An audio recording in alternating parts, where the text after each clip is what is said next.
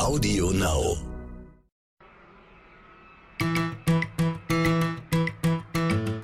Herzlich willkommen bei So Tech Deutschland, dem NTV Tech Podcast mit Frauke Holzmeier und Andreas Laukert.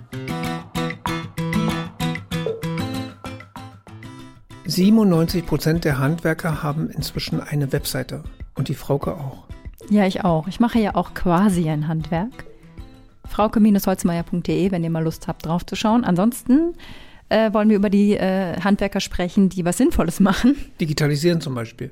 Genau. Und äh, Fax ist auch noch dabei, aber wir sprechen jetzt natürlich von den Handwerkern, die bei uns in Wohnungen, Häusern unterwegs sind und da alles instand setzen. Und ähm, gerade jetzt in der Energieknappheit, sage ich mal, äh, ist ja Sparen gefragt und da kann Smart Home viel helfen. Die Frage ist nur, ob die Handwerker bereit sind, das, das schon können, also Smart Home einzurichten.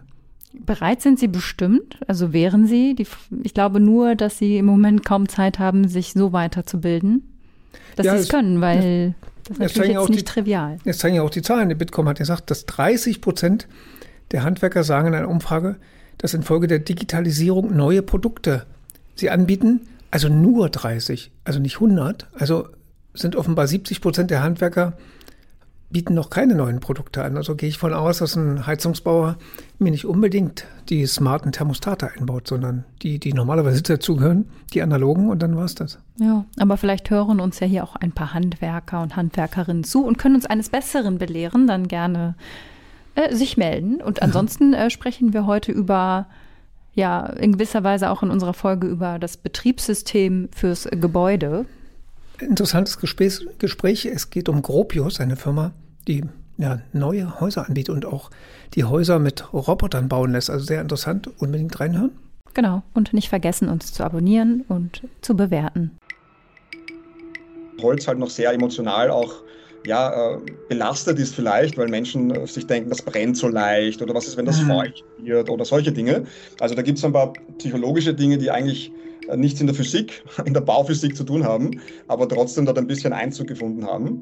Ähm, es gibt aber auch sowas wie äh, Typengenehmigungen im Bau. Und die kann man aber nur dann erreichen, wenn man wirklich was Serielles baut. Weil wenn es jedes Mal ein Prototyp wird, wird es schwer sein zu argumentieren. Äh, ich habe das gleiche jetzt schon fünfmal verwendet, nur mit leichten Anpassungen. und das gibt ähm, Da gibt es auch relativ viele Bewegungen sozusagen in Deutschland und auch in Europa, dass das immer mehr gepusht wird.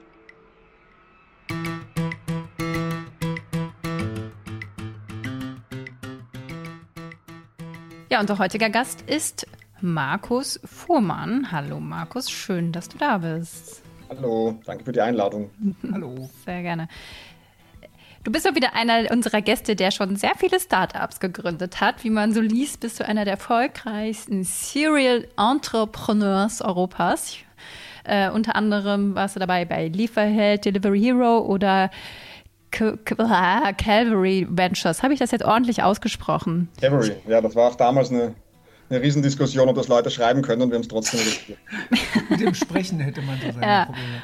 Ja, und jetzt bei deinem aktuellen Projekt geht es ums Betongold. Äh, beim Spiegel hieß es, dass du mit deiner Firma Gropius zum Tesla der Bauindustrie werden könntest. Ja.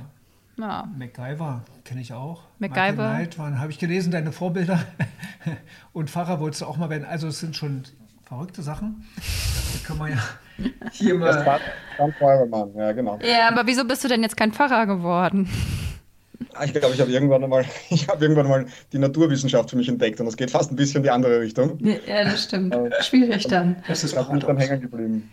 Wobei, man kann es ja nicht äh, falsifizieren, oder? Wie das dann so schön heißt. So gesehen widerspricht es sich vielleicht auch nicht unbedingt. Ja, aber Widerspruch steht ja hier im Programm. Äh, wenn ich mal den Slogan nehme zu deiner neuesten Firma, geht es ja um Wohnungsbau nachhaltig, smart und leistbar. Das ist ja der nächste Widerspruch. Ähm, äh, könnte man meinen. Also heutzutage Wohnungsbau, also nachhaltig schon mal eine Frage, aber smart und vor allen Dingen leistbar ist ja gerade aktuell ein heißes Thema, oder?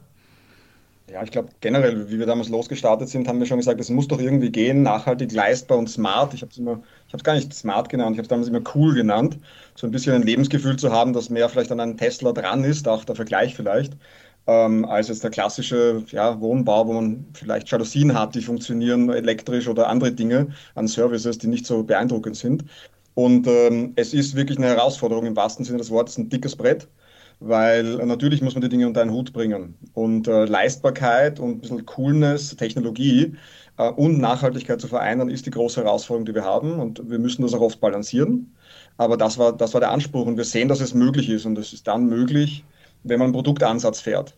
Das heißt, wenn man nicht so wie die Industrie sagt, Projekt nach Projekt nach Projekt, Prototyp nach Prototyp nach Prototyp und eigentlich immer wieder alles auf, auf fast Null zurücksetzt, immer wieder zurück zum Start, äh, sondern wenn man es als Produkt denkt, nämlich wie kann ich jede Produktgeneration meiner Gebäude, jeden Bauteil, jede Wand, jedes System über Zeit besser machen, anhand der Parameter. Und dann schafft man es auch, dass bestimmte Dinge, die eigentlich vorher in so Prototyp, Prototypen oder in kleinerer Stückzahl teuer waren, äh, und mit smarten Engineering über die Zeit günstiger zu machen. Und dann bringt man diese Sachen schon eher aneinander. Aber es ist trotzdem eine Herausforderung natürlich, weil äh, es ist schwierig, den, äh, die, die, Kosten eines, eines reinen Betongebäudes zu erreichen, zumindest die, die klar direkten Kosten. Nicht all die anderen, die noch damit zu tun haben, die man oft nicht, äh, ja, wo man oft nicht den Apfel-zu-Apfel-Vergleich macht, ähm, sondern eher Apfel zu Birne. Aber wir glauben, dass es geht und ich glaube, die letzten dreieinhalb Jahre, vor drei Jahren gegründet, sind wir schon einen richtig guten Weg gegangen. Und mit der Eröffnung des ersten Gebäudes vor zweieinhalb Wochen, äh, ja, es, es, es, geht. Also ich bin der Meinung, es geht und wir haben, wir haben jetzt schon viel gelernt und äh, ich glaube, es muss kein Widerspruch sein, aber es ist eine Herausforderung, das richtig auszubalancieren. Mm, was war das für ein Gebäude? Was ist jetzt so das erste Projekt dann gewesen? Dass man sich so wir haben ein Gebäude gebaut in Koblenz, in mhm. äh, Neukölln, also in Koblenz, haben dort äh, ein neunstöckiges Gebäude gebaut.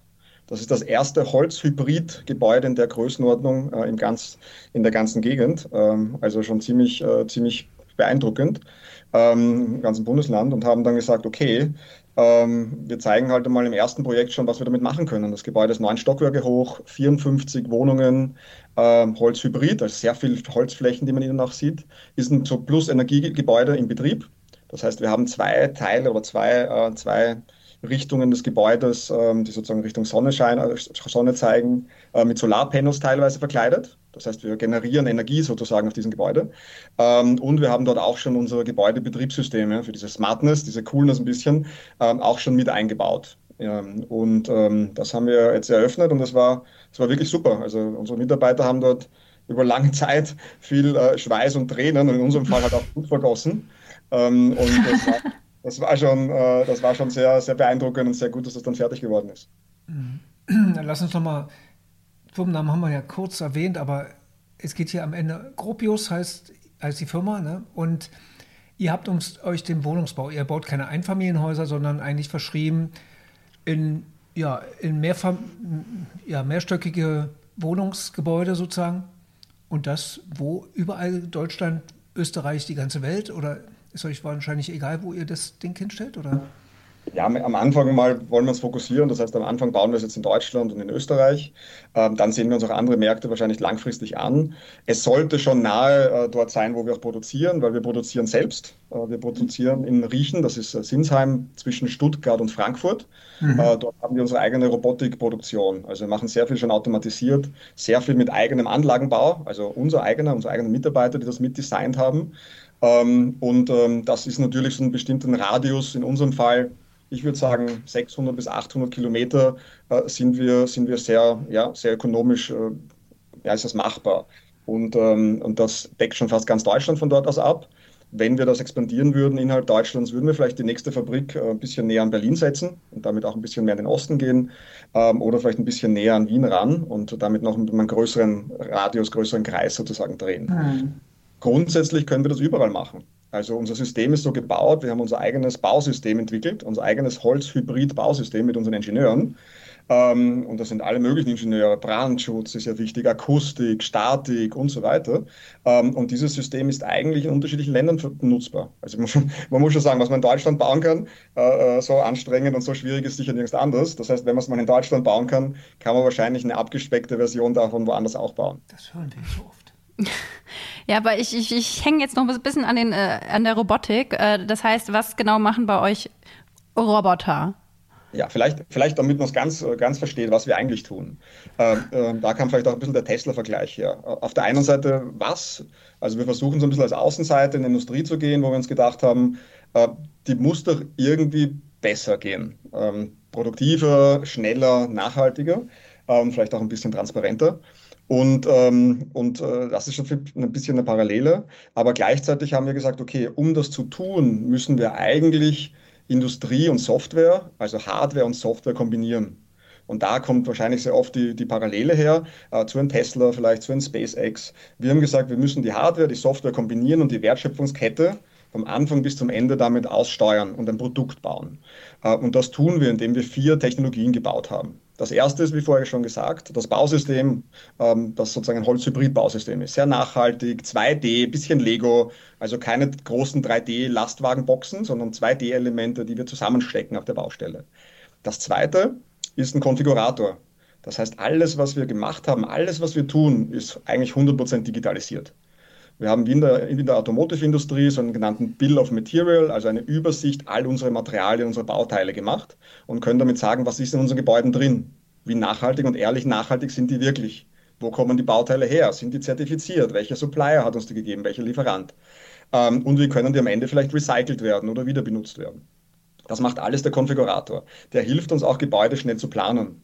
Weil Planungskosten sind im Bau natürlich noch ein größer Kostenblock. Das geht so rauf bis zu 17 Prozent oder so des Gebäudes, des Projekts normalerweise. Das Dritte, was wir machen, und da kam jetzt gerade die Rückfrage auch von dir, äh, die Robotik. Also wir haben uns lange umgesehen, ob nicht vielleicht irgendwer anderer für uns diese Sachen produzieren kann. Liegt ja nahe, haben aber niemand gefunden, der so digital, so flexibel, auch vielleicht mit eigenem Investment und Energie da mit reingehen würde. Und haben dann gesagt, okay, dann müssen wir es äh, fast ähnlich zu Tesla selbst machen und haben dann in Österreich einen kleinen Anlagenbauer ähm, und der macht robotische Köpfe, die Werkzeuge der Roboter, die Steuerung der Roboter. Ähm, das machen wir auch gemeinsam mit unserem äh, Technologieteam, das auch in Berlin sitzt, gemeinsam mit der österreichischen, mit unserer österreichischen Tochter sozusagen. Ähm, und das ist die ganze Programmierung, die ganzen Roboterköpfe, die Werkzeuge, die Flexibilität in der Fertigung, die bekommen wir dort her. Und dann steht das Gebäude, dann geht es in die Logistik, dann wird es zusammengesetzt. Ähm, und das ist sehr massiv, das Gebäude. Das darf man sich nicht vorstellen wie ein Holzgebäude. Das ist das Schöne, das ist ein Holzhybridgebäude. Wir hatten schon einige Leute jetzt, die im ersten Gebäude gegen die Wand getreten haben, leicht oder ge geklopft. ähm, und ähm, äh, die sehr überrascht waren, dass es kein Holzgebäude ist, nämlich viel mehr in Richtung Betongefühl geht, außer der Geruch natürlich von Holz und so weiter, ähm, ähm als ein Holzgebäude, ein klassisches Holzgebäude. Und der letzte Schritt natürlich, wenn das Gebäude steht, wenn die Hardware, wenn das Produkt mal fertig ist, wie der Tesla, wie ein iPhone, ähm, dann überlegt man eigentlich, wenn man ganzheitlich denkt, wie betreibe ich das? Wie betreibt das der Eigentümer? Wie leben die Menschen drin? Und das war uns halt, weil wir von einer B2C-Seite kommen, von Anfang an sehr wichtig, also von einer Konsumentenseite eigentlich. Unsere Firmen davor waren alles sehr konsumentengetriebene Firmen. Und damit haben wir unser eigenes äh, Research-Team, Produkt-Research-Team, das spricht mit Mietern und anderen. Ähm, und äh, dann haben wir uns entschieden, ja, wir müssen unser eigenes Betriebssystem für die Gebäude bauen, weil wir leider auch nichts gefunden haben, das leistbar ist, einfach einzubauen, einfach abzudaten und datensicher. Ähm, weil wenn man so unterschiedliche Systeme verknüpft und irgendwelche äh, Dashboards, Oberflächen drüber baut und Apps, hat man halt sehr wenig Kontrolle über das Ganze. Ähm, und deshalb haben wir gesagt, äh, ja, das müssen wir selbst machen. Dadurch haben wir unser eigenes Hardware-nahes äh, Betriebssystem gebaut das den Kunden auf der einen Seite natürlich ermöglicht, Services zu haben, die sie sonst nicht haben könnten zu dem Preis. Internet sofort, äh, sofort, ohne, ohne Kunden, also ohne Mitarbeiterkontakt von der Telekom oder so. Äh, Versicherung auf die Wohnung zugeschnitten, Car, äh, Autoladen, also Car Sharing, Car Charging, Mobility Services, wo es Sinn macht. Vielleicht mal in manchen Gebäuden Indoor Farming, Paketdiensträume. Und all das läuft bei uns sozusagen über das System. Und ähm, das ist ein großer Vorteil natürlich auch für die Eigentümer. Es ist viel digitaler, es ist viel transparenter und für die Mieter gibt es ein bisschen so ein Concierge-Systemartiges äh, Gefühl hin und wieder, dass man sich eigentlich in diesem, in, diesem, in diesem Segment gar nicht erwarten würde, nämlich im leistbaren Wohnbau. Und äh, das ist die ganze Kette, also von Konfigurator über, also von äh, Bausystem über Konfigurator in Produktionsrobotik in Betriebssystem des Gebäudes. Und da kommt oft der Vergleich auch, auch glaube ich, zu Tesla her, weil dort halt genau das Gleiche gemacht wurde. Das war die Entscheidung zu sagen, wir müssen die Wertschöpfungskette kontrollieren, wir müssen äh, das äh, Produkt relativ schnell optimieren können äh, und wir wollen eigentlich was haben, das am Ende fertig ist, aber nie wirklich fertig. Weil die Software kann das Gebäude und Austausch von Bauteilen, kann das Gebäude leben lassen. Das Gebäude ist nach einem Jahr anders als nach zwei, als nach drei, als nach vier. Und nicht wie bei vielen anderen Gebäuden schlechter oder Sachen funktionieren nicht mehr, sondern im besten Fall kann es mehr.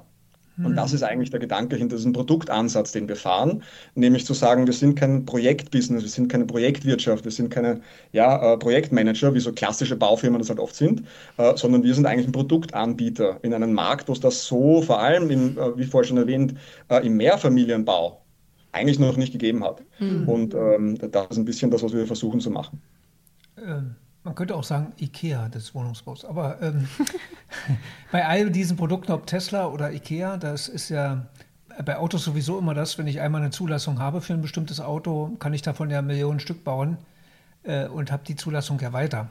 Wie ist das hier? Äh, heute gehört irgendwie in Berlin, glaube ich, dauert es Baugenehmigung bis zu acht Jahre oder acht Jahre so.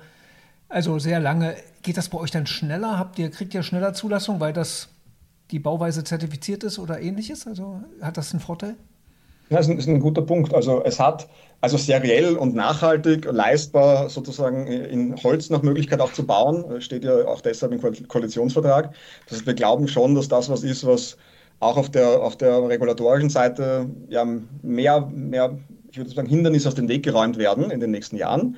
Und äh, das, äh, das, das ist natürlich super. Auf der anderen Seite darf man das natürlich nicht unterschätzen. Es gibt viele Bauordnungen, es gibt bestimmte Themen, die vielleicht auch noch nicht ganz rational sind. Kann ich nachher noch ein Beispiel bringen. Äh, vor allem was das, das Thema Holz angeht, weil Holz halt noch sehr emotional auch ja, belastet ist vielleicht, weil Menschen sich denken, das brennt so leicht oder was ist, wenn das mhm. feucht wird oder solche Dinge.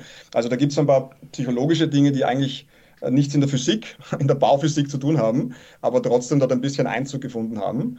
Ähm, es gibt aber auch sowas wie äh, Typengenehmigungen im Bau.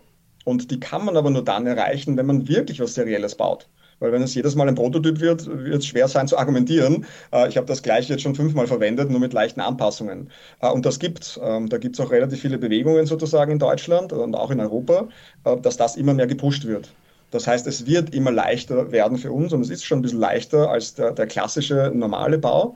Und ähm, das ist auch unser Ansatz. Unser Ansatz ist zu sagen, okay, in manchen Bundesländern müssen wir bestimmte Dinge anders tun, noch, aber das kann unser Konfigurator.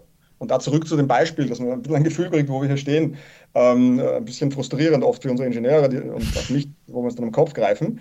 Ähm, es gibt manche äh, ja, Bundesländer in, in Deutschland, ähm, da kann ich Holz freilassen. Da sehe ich das Holz. Das ist Sichtholz, das sieht gut aus. Äh, es gibt andere, wo aus Brandschutzgründen, also anscheinend brennt es in Deutschland in unterschiedlichen Gebieten anders, ähm, wo ich jede Holzfläche äh, mehr oder weniger ähm, äh, verkleiden muss mit einem nicht brennbaren Material. Das heißt dann Verkapselung. Das heißt, meine ganzen schönen Holzflächen verkapsel ich, verklebe ich, verstecke ich plötzlich hinter Rigipsplatten oder ähnlichen. Und das macht eigentlich physikalisch gar keinen Sinn, weil Holz brennt sehr kontrolliert.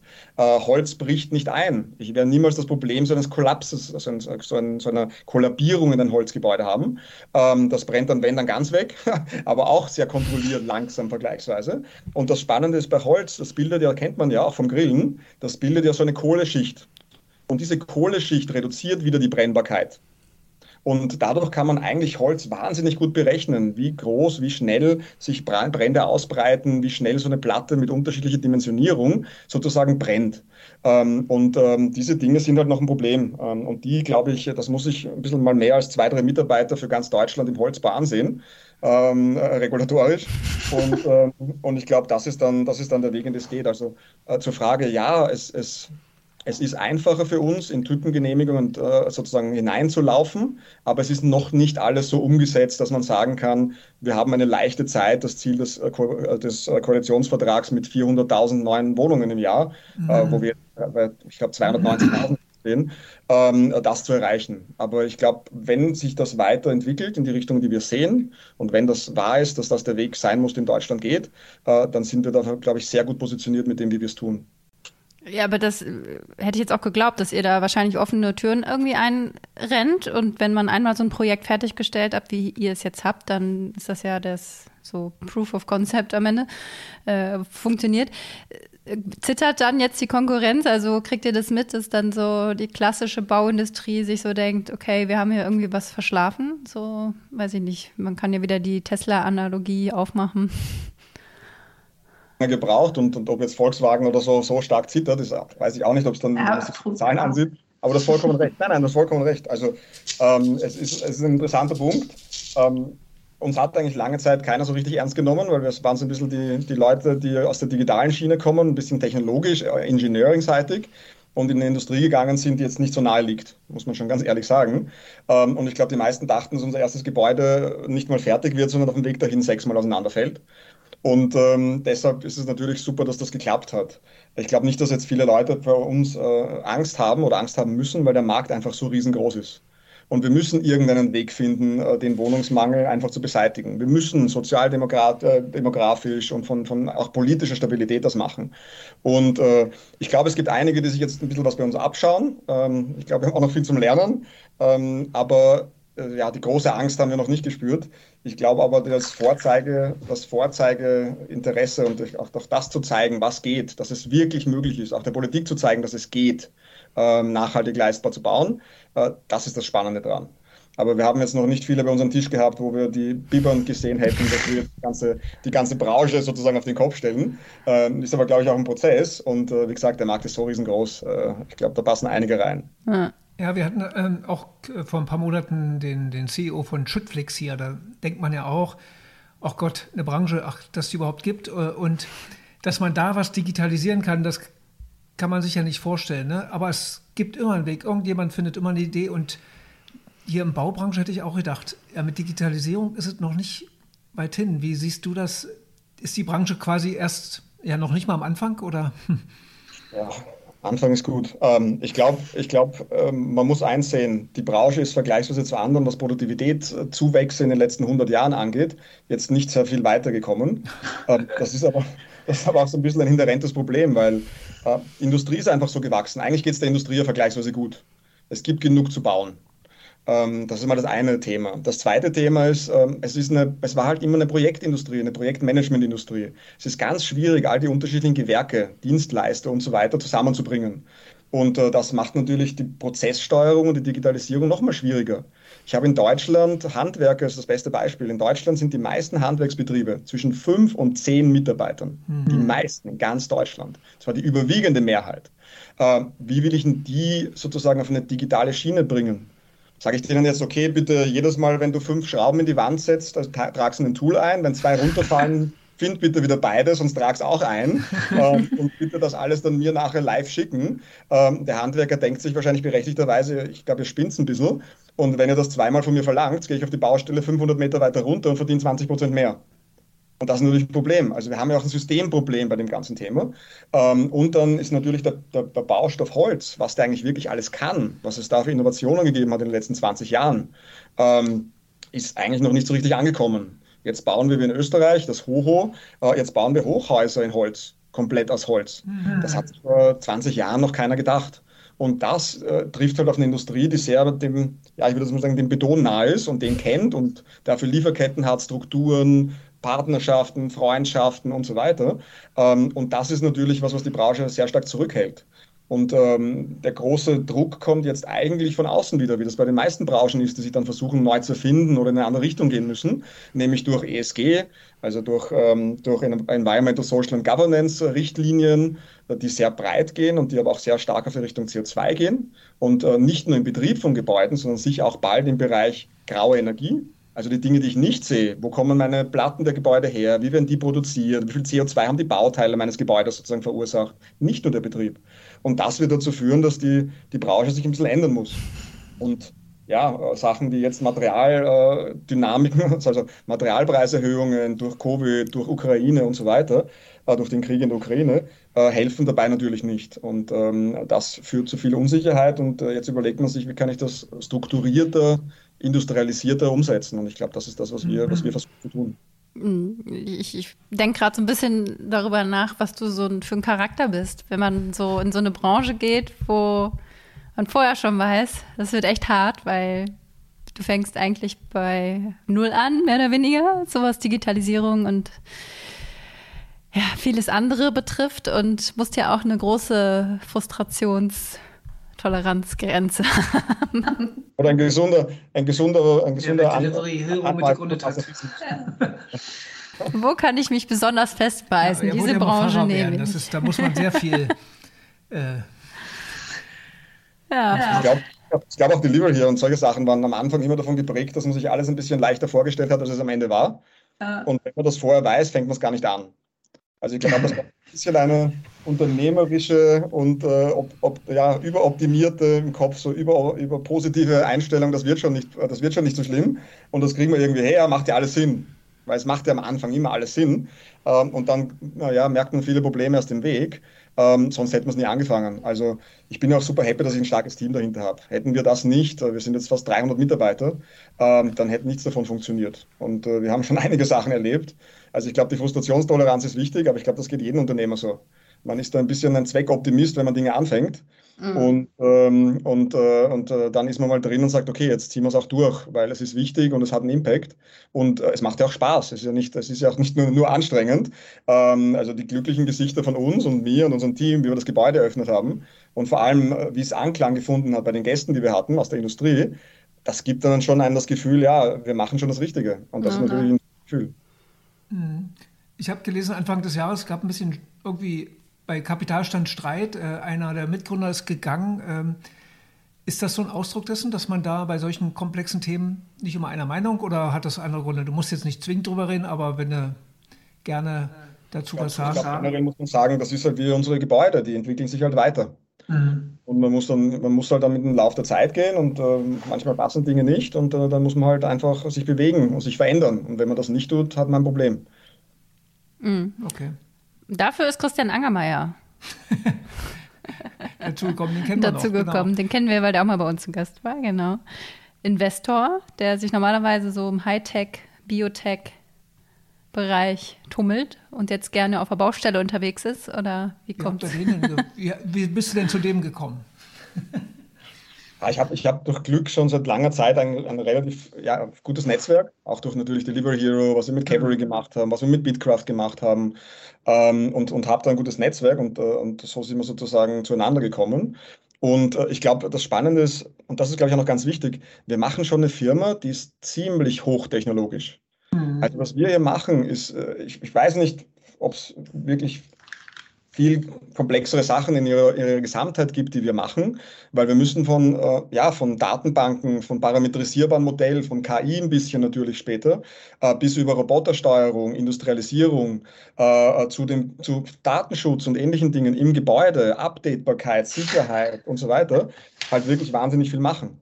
Mhm. Und ähm, das ist schon ziemlich technologisch. Das heißt, das hat ihm, glaube ich, auch gefallen. Und was mir natürlich auch gefallen hat und, äh, und unseren Investoren generell, ist halt ein Riesenmarkt. Das ist der zweitgrößte Markt. Das ist mehr als viermal so groß wie Automotive. Es ist halt riesengroß. Und äh, da reinzugehen und zu sagen, wenn wir da noch ein bisschen was ändern können und wenn unser Ansatz stimmt, äh, hat das auf mehreren Ebenen Impact. Ich glaube, das war das, äh, das Verlockende. Äh, also es ist schon eine, eine ziemlich technologische Firma, die wir, die wir hier bauen. Deshalb sind die meisten Leute in unserer Firma auch Ingenieure ähm, also Software, äh, Softwareingenieure, aber genauso Bauingenieure und so weiter. Also es ist eine sehr ingenieurlastige Firma sozusagen, hat auch seine Challenges hin und wieder, aber äh, hat auch riesengroße Vorteile und dadurch ist es eine sehr starke Tech-Komponente, die wir in dieser Firma haben. Ich stelle mir gerade vor, wie in den Wohnungen eine Datenschutzbelehrung ja, wir hatten, wir hatten auch mal, muss ich auch noch mal erinnern, an ein Gespräch vor auch wieder Monaten oder Jahr schon her. Auch ein Investor, glaube ich, aus Österreich, der im, im Immobilienbereich tätig war. Und da haben wir viel über, das geht ja noch einen Schritt weiter zu dem, was ihr macht. Ihr habt das Haus digitalisiert und so weiter. Aber der Schritt weiter hin zu Blockchain-Anwendungen, also wenn da Mieter drin wohnen, dass man immer feststellen kann, haben die ordentlich gelüftet und all dieses. Denkt ihr darüber nach? Ist das schon integriert? Ja, also es ist noch nicht alles integriert, aber das ist genau, ist vollkommen richtig, was du sagst, Andreas. Genau der Ansatz. Der Ansatz ist, dass wir sagen, wir wollen ein lebendes Gebäude haben, das sich an seine Mieter und an das Umfeld anpassen kann über Zeit. Äh, und äh, wir haben auch bei unserer Nachhaltigkeit, wir sind nicht nur eine Firma, wir schauen nicht nur auf CO2 oder Global Warming Potenzial. Wir schauen uns wirklich komplett breit an. Sind unsere Wohnungen accessible? Sind die barrierefrei? Äh, wie ist die Lichtqualität sozusagen? Wie ist die Luftqualität? Was passiert mhm. mit CO2 da drinnen? Äh, wie kann man lüften langfristig besser? Was machen wir mit Biodiversität? Was machen wir mit Wasserrückgewinnung? Ähm, also all diese breiten Themen, die nicht nur CO2 sind. Ähm, und da gehört das natürlich dazu. Und äh, das überlegen wir uns. Und das macht ja auch unser, unser Research-Team sozusagen, zu sagen, äh, anzusehen, wie können Menschen sich in unseren Wohnungen wohler fühlen? Wie kann ich, wenn es vielleicht mal neue Angebote draußen gibt, Carsharing oder irgendwas anderes, neue Hardware, wie kann ich das nachträglich sozusagen in unser Gebäude bringen, ohne dass ich einen Schnittstellenverlust habe? Und das kann man dann, wenn man das Betriebssystem des Gebäudes kontrolliert, äh, mhm. updaten kann und managen kann und die Daten dahinter äh, gut abgliedern kann und, und absichern kann. Also wir denken genauso, also wir denken darum, äh, in welche Richtung kann das langfristig gehen. Vielleicht bauen wir mal Gebäude mit, ähm, mit Flugauto-Landeplätzen am Dach, äh, mal Indoor-Farmen und, und ja, vertikale Farmen. Frank Thelen anrufen. Ja. ja. und das alles läuft dann halt das gleiche System. Ja. Äh, wir haben jetzt aber noch nicht das leistbar komplett zu Ende diskutiert. Was heißt dann leistbar? Ist es dann wie viel Prozent günstiger? Ist es vielleicht dann schon jetzt oder wird es mal langfristig sein als, sage ich mal, ein konventionelles Mehrfamilienhaus, was vergleichbar ist?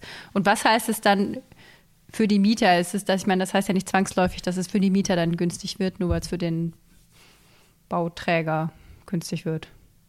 Also, also leistbar für uns ist jetzt einmal äh, vergleichsweise dort, wo wir die Gebäude hinbauen, wollen wir, dass das äh, ja, nicht wirklich viel teurer ist als andere Wohnungen, die, die ähnlich sind, würde ich jetzt mal sagen.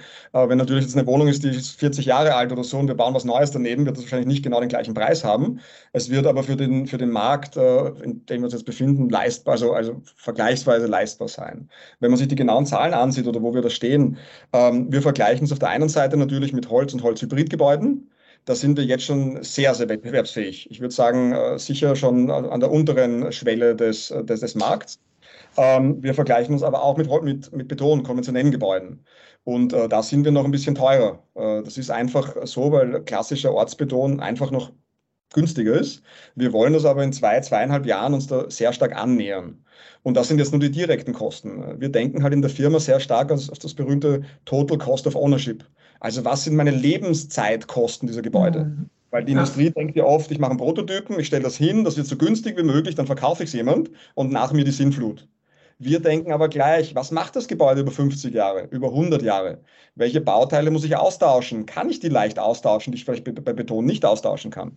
Was davon kann ich recyceln? Äh, und so weiter und so weiter. Und das ist natürlich ein Riesenunterschied. Das heißt, wir sind vielleicht auf dem typischen amerikanischen Sticker-Price, also dem Preis, der im Auto draufklebt, vielleicht im ersten Schritt äh, sieht es vielleicht hin und wieder leicht mehr aus als Beton oder ähnliches. Ähm, aber wenn man sich dann alles rundherum anschaut, ähm, CO2-Belastung, Geschwindigkeit des Baus, Qualität, also unsere Wände sind auf sechs Meter weniger als einen Millimeter ungenau. Auf sechs Meter Wand sind wir circa 0, irgendwas, 0,8 Millimeter ungenau in der Fertigung. Das heißt, all diese Mängelmanagement danach, all diese Probleme, die Monetarisierung, die wir besser können sollten durch die Zusatzleistungen und so weiter, das sind ja alles Dinge, die eigentlich unser Produkt viel werthaltiger machen. Und äh, das sehen wir halt bei unseren Kunden. Unsere Kunden sind halt klassische äh, ja, Immobilieninvestoren, die sich Portfolios aufbauen möchten oder schon aufgebaut haben und das dekarbonisieren wollen, Bestandshalter und so weiter. Und die finden das natürlich spannend, weil die machen immer die Betrachtung, okay, wenn ich eine Immobilie 50, 100 Jahre halt in meinem Portfolio, was kostet mir die über die Zeit? Hm. Und da kann es dann oft schon wert sein zu sagen, okay, vielleicht zahle ich ein bisschen mehr beim ersten Mal aufbauen. Hm aber dafür über 50 Jahre hole ich das bei Weitem wieder rein, ist eigentlich die intelligentere äh, ökonomische Entscheidung. Hm.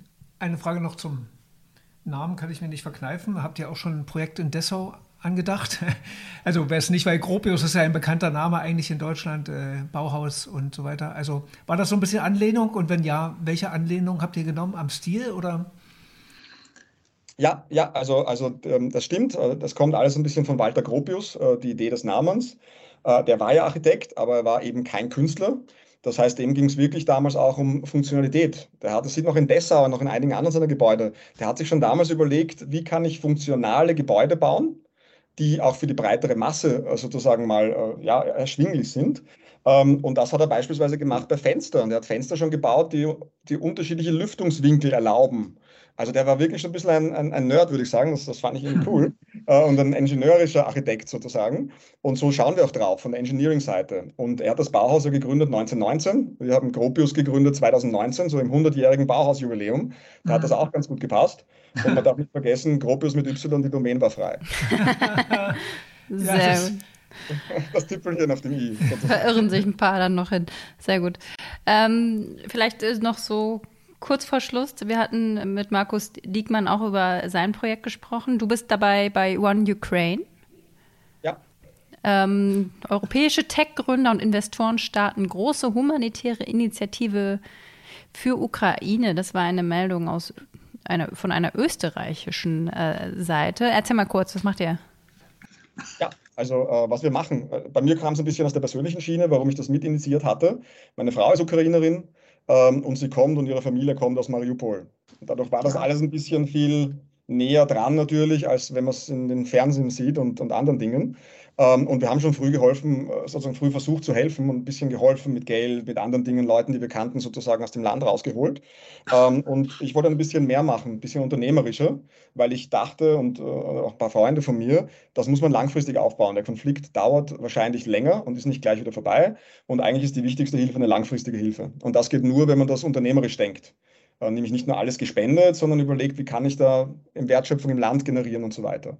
Ähm, und damit haben wir One Ukraine gegründet und äh, wir haben drei Dinge gemacht. Nummer eins, das flaut jetzt ein bisschen ab, zum Glück, äh, Flüchtlingshilfe. Also wir haben einige tausend Menschen geholfen, aus dem Land zu kommen, Frauen, Kindern hauptsächlich und woanders, Deutschland, Österreich sozusagen, eine Zuflucht zu, Zuflucht zu finden. Das zweite, was wir gemacht haben, wir haben versucht, angefangen, ja, Infrastruktur zu bauen, was den Bereich medizinische Versorgung angeht wo wir bestimmte Materialien geholt haben, auch in Absprache mit der Regierung, äh, oder versucht haben, das startet jetzt auch bald, lokale Hersteller in der Ukraine zu finden, dort dann Geld hinzuschaffen oder auf andere Art und Weise zu helfen, damit mehr oder weniger das Land nicht zusammenbricht. Weil wenn man alles vom Außen rein schifft, schifft äh, macht das ja keinen Sinn, weil es nimmt ein bisschen die Wertschöpfungskette im Land weg. Ähm, und das Dritte ist äh, die Wiederaufbauhilfe. Und da liegt es natürlich sehr nahe, äh, mit Gropius zu überlegen, wie könnte ich in der Ukraine Gebäude bauen. Mhm. Das wird sicher nicht das gleiche Gebäude sein wie in Deutschland, äh, weil die Ansprüche dort nicht so hoch sind. Trotzdem soll es aber, wie wir es ja eigentlich auch wollen, für den Preis ein wahnsinnig gutes Gebäude sein. Und schon die komplette Haustechnik drin, das Gebäudebetriebssystem. Ähm, und da sind wir in der Planung jetzt mit Partnern schon sehr weit. Ähm, und äh, wenn alles klappt, könnten wir das erste Mehrfamilienhaus Ende des Jahres in der Ukraine stehen haben. Und ähm, das ist eins der Initiativen, wo One Ukraine federführend in, äh, involviert ist. Ähm, und dann sehen wir uns mit Unternehmen gemeinsam andere an. Also es geht wirklich so ein bisschen um den unternehmerischen Ansatz eines NGOs und äh, Transparenz. Und da steckt auch unser Geld drin, dass Leute wissen, wir, wir passen darauf auf. Äh, und bestimmte Rollen, Role Models sozusagen, Initiativen äh, pilotiert. Und dann später vielleicht mal die EU kommen kann oder jemand anderen und sagen kann, hey, hier habe ich den Finanztopf. Jetzt brauche ich die transparenten Strukturen, die skalierbar sind äh, da habt ihr schon zwei, drei, vier, fünf Gebäude gebaut. Na gut, bauen wir davon 2000, bauen wir davon 10.000. Ähm, und äh, das ist sozusagen der Ansatz von, von One Ukraine. Sehr cool. Ja, spannend. Werden wir mal beobachten. Schlussfrage. Letzte Frage. Ja, haben wir vorhin schon ein bisschen fast schon angegangen, aber machen wir doch Digitalisierung in der Baubranche, in der ja. Wohnungsbaubranche. Das ja. heißt, du sollst dem Ganzen eine Schulnote geben. Wie ist das in Deutschland? Digitalisierung in der Bauindustrie, ja. im Wohnungsbau. Ja. Hm, jetzt mache ich mich sicher unbeliebt. Ja, glaub, hau raus. Da stehen wir eher bei einer 5. ja, Beton ist Beton. Man muss es ja benennen. Man muss es beim Namen nennen, damit man es besser macht. So sieht's aus, genau. Äh, zu fragmentiert. Ja, nee, super, toll. Vielen Dank. Vielen Dank.